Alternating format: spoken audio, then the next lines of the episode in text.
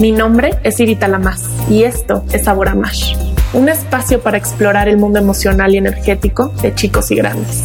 Transitemos este viaje con el corazón abierto, cada vez más libres, cada vez más humanos. Buen viaje hacia adentro.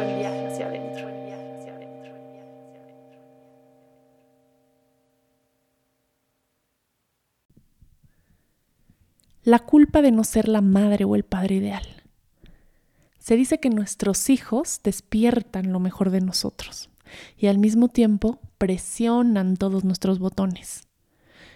Esto lo digo haciendo comillas con mis dedos porque creo que nuestro lenguaje fácilmente tiende a responsabilizar a otros sobre lo que sucede en nuestro interior. No me hagas enojar. Realmente somos nosotros los que generamos a partir de nuestras creencias las emociones que experimentamos somos nosotros también quienes decidimos trabajar en una versión más amplia y consciente. Y al mismo tiempo somos nosotros quienes realizamos una lectura distorsionada sobre el comportamiento de nuestros hijos. Si mi hijo se enoja, si mi hija grita, si mi hijo le pega a otro niño, si mi hija no quiere comer, son situaciones que tienen que ver con su camino y no con la decoración de nuestro entorno. Reflexionaba hace unos días, frustrada sobre la poca paciencia que sentía y cómo los movimientos emocionales de mi hijo me espejeaban los míos. Una noche que tenía poca energía y mucha carga mental, terminé dando una orden brusca y autoritaria, un grito de mi niña abrumada, de mi niña interna. Me sentía pésima madre. Lloré algo que al inicio no entendía de dónde venía.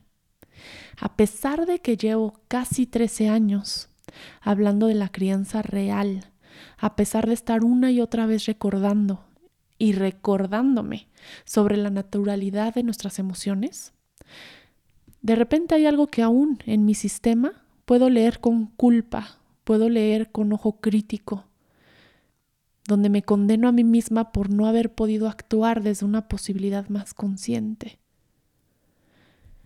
Ese día me detuve a sentir mi tristeza y me pregunté si acaso podría haber algún momento en donde yo no me condene por una reacción así. Y me doy cuenta que difícilmente me podría permitir pasar limpia y sin un autorregaño de mi parte. Me doy cuenta que me permito más fluir con mis emociones en otros vínculos, pero no en mi rol de madre. En ese muchas veces me exijo internamente una perfección inalcanzable. No creo que se trate de resolver la situación, pero veo que se trata más de rendirme ante ella.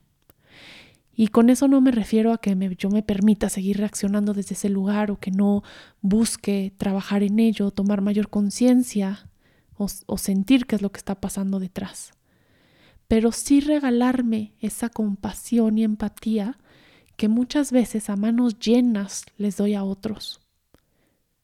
Entre ellos, por supuesto, a mi hijo.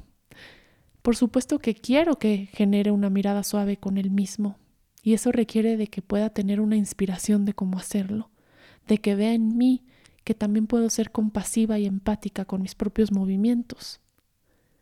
Independiente ya a la plática que tuvimos posteriormente, la cual claro que fue enriquecedora para ambos caminos y para nuestra relación, yo seguí sintiendo que, que pasaba algo dentro de mi corazón.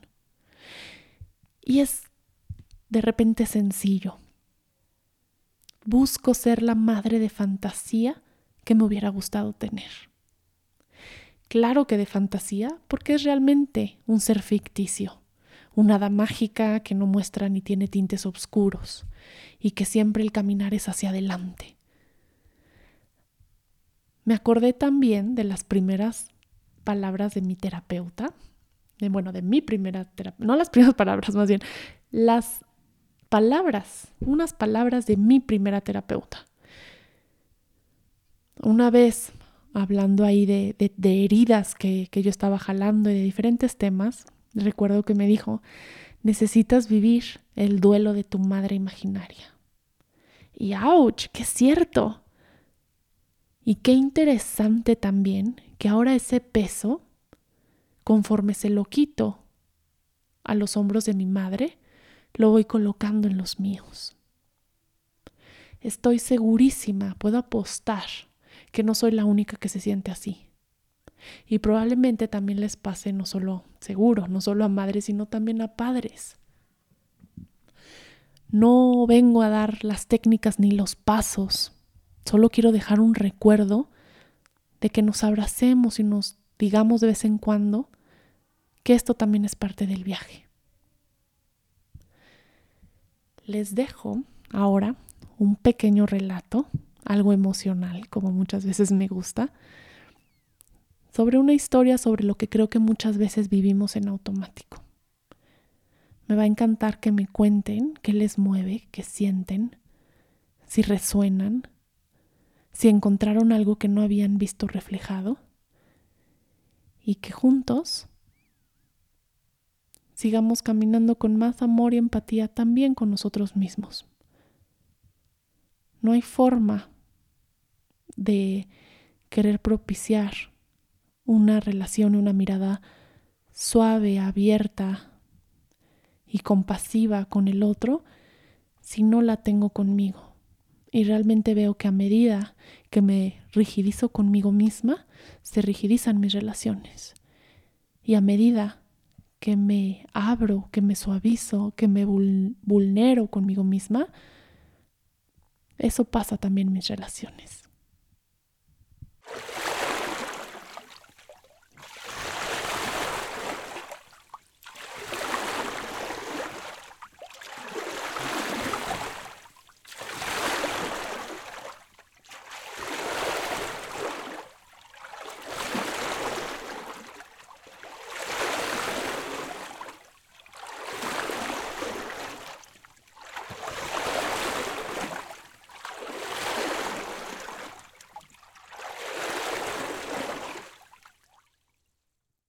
Distraídos estamos con todo el circo externo e interno, con todo lo que nos gustaría que fuera como en una constante persecución.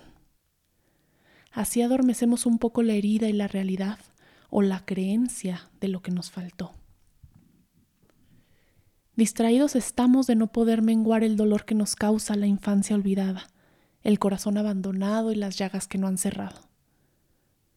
Distraídos estamos para no poder tocar el miedo que nos da volvernos a abrir, volver a confiar como niños, con esa inocencia, con esa ternura, con esa confianza ciega, con esa incondicionalidad curiosa, llena de colores en cada luz que atravesaba nuestros ojos y corazón.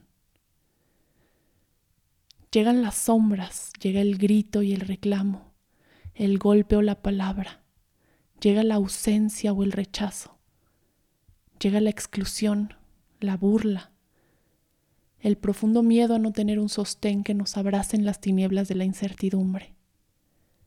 Y todo esto se cristaliza, se congela en el fondo, la psique lo arrumba en una maleta, en el fondo de un closet, detrás de varios muebles, entre polvo y telarañas, entre la humedad detrás de todos los cuartos de la colorida casa. Me distraigo con los detalles de ese set perfecto, puesto como para escena de cine. Arreglo el florero y el mantel.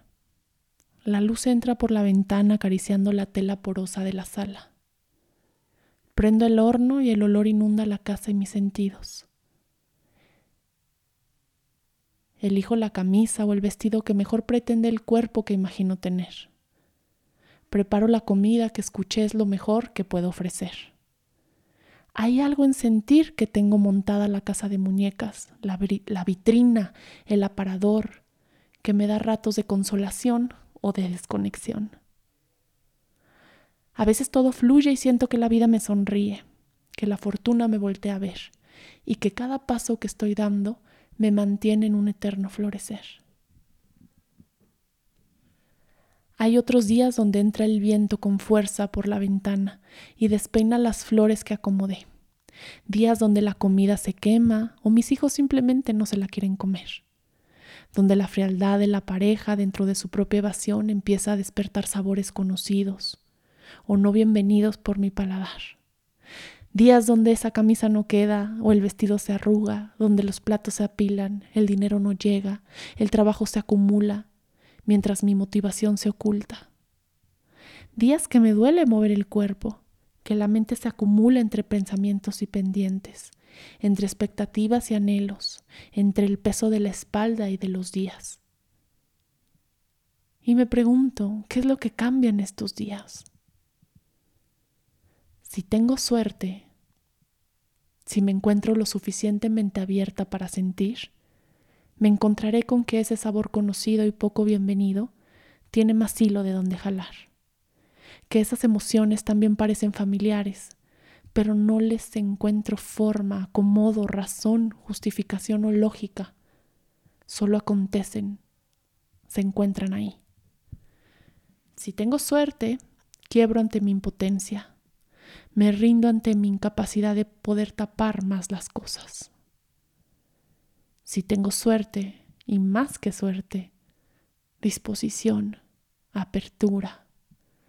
La marea oculta detrás de los muebles, dentro del closet, en aquella vieja maleta, terminará por romper los broches, por abrir de golpe y arrasar con todo lo que se encuentra enfrente por inundar el sótano y sacar a flote todas las costras del cuarto. Se desmoronarán las vigas que fingían fortaleza y subirá por las escaleras con gran velocidad hasta la sala de aparador, entrando por todos los poros del sillón. Un remolino de movimiento inevitable, un cauce que ruge con ímpetu el deseo de destruir la falsa escena y los patrones anidados debajo del tapiz en esquinas de la cocina y del cuarto. Y todo ese gran desastre no me permitirá huir. Si tengo la disposición y apertura de sentir, dejaré fluir mis ríos también. Mis espaldas y extremidades se entregarán y soltarán sus tensiones. Se volverá mi cuerpo solo un camino más por donde el agua pase, y me olvidaré del tiempo me olvidaré del decoro y del arreglo. Me habrá arrancado la ropa y la neurótica cordura, la apariencia y la exigencia. Me quedaré desnuda, frágil y temblorosa, vulnerablemente segura. Y algo empezará a emerger de mi piel. Se destaparán los poros y mi alma respirará. Abrazaré a la niña asustada que necesita de mi mano para ver los colores que de niña le costaron y veré en sus ojos la ilusión proyectada, el anhelo de verme ser una mística criatura, sin rasgos muy carnales, sin notas de color oscuro, sin brusquedades ni durezas, algo como un hada. Reconoceré ser más cercana a ese personaje de fantasía cuando no encierro al resto del repertorio, cuando permito que mi ciclicidad, cambios y transformaciones vayan entrando a escena a distintos tiempos y ritmos, con distinta fuerza en sus voces y movimientos, trayendo cada uno una costura distinta al gran telar de mi vida. Reconoceré mi rigidez y perfeccionismo como la capa que esconde algo no visto. Tiraré al suelo el falso optimismo para aprender a amar las lluvias y tormentas, para soltar el cuerpo en la balsa que naufraga en las tormentas no me hago más ideas sobre un solo paisaje. Intento dejar de pelear con los cambios del clima y encuentro que la mirada alegre no es aquella que niega, sino aquella que se suelta al viento sin importar su fuerza o dirección y confía en que su capacidad de bailar se encuentra en cualquier canción.